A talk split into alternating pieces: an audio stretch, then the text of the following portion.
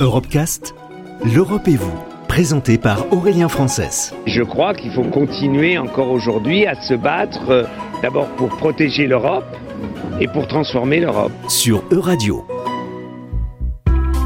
De nombreux pays européens sont toujours dépendants du charbon. Rappelons que cette énergie, principalement utilisée pour produire de l'électricité, est un combustible très polluant et émettant le plus grand nombre de gaz à effet de serre des principales sources d'énergie produisant de l'électricité.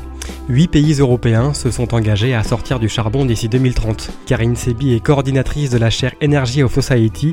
Elle est au téléphone de Simon Marty. C'est cette énergie aujourd'hui qui, au niveau de l'échelle planétaire, euh, nous permet de produire 40% de, l'électricité, euh, qui place le charbon euh, numéro un des énergies pour produire l'électricité. Donc, je dirais que aujourd'hui, aucun pays aujourd'hui ne peut ou peut se dépasser de cette énergie.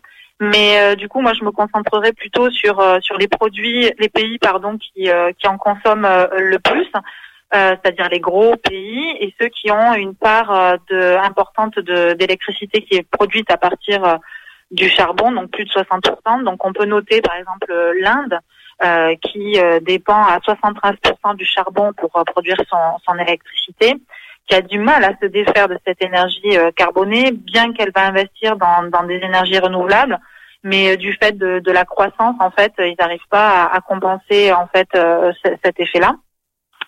Mais ils ont quand même fixé des objectifs ambitieux, euh, qui est donc de réduire euh, cette part à 50% euh, d'électricité du charbon d'ici 2030. Et on peut aussi noter la Chine, qui est un gros pays en fait qui consomme du charbon, notamment pour produire son électricité, puisque 68% du mix électrique est, est, est charbonné, euh, et qui quand même depuis 2010 a, a réduit cette dépendance très fortement du fait d'alertes climatiques, des politiques énergétiques et environnementales.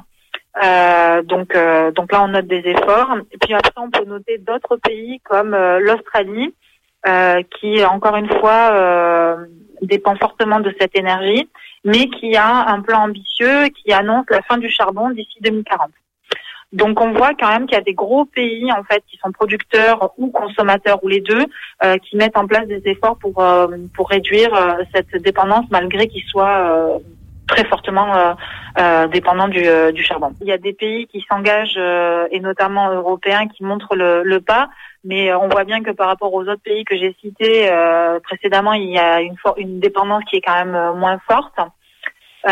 et parmi donc ces, ces, pays, récemment, celui qui est pointé du doigt souvent dans les dans les dans les dans les débats énergétiques, c'est l'Allemagne, puisque suite à leur sortie du nucléaire euh, en début de, de, cette décennie, ils ont dû compenser donc par du charbon.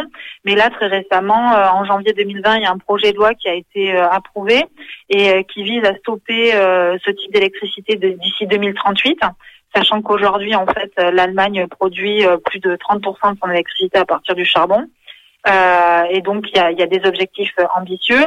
Et parmi les, les, mauvais élèves, on va dire, de, de l'Union européenne, on peut citer la, la Pologne, euh, qui, euh, pareil, dépend très fortement du, charbon. Je crois que c'est plus de 70% de l'électricité qui est produite à partir du charbon et qui, là, euh, pour l'instant, ne s'engage pas à, mettre en place des, efforts.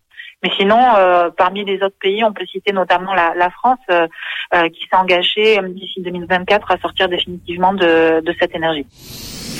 Retrouvez l'intégralité des Europecast sur euradio.fr.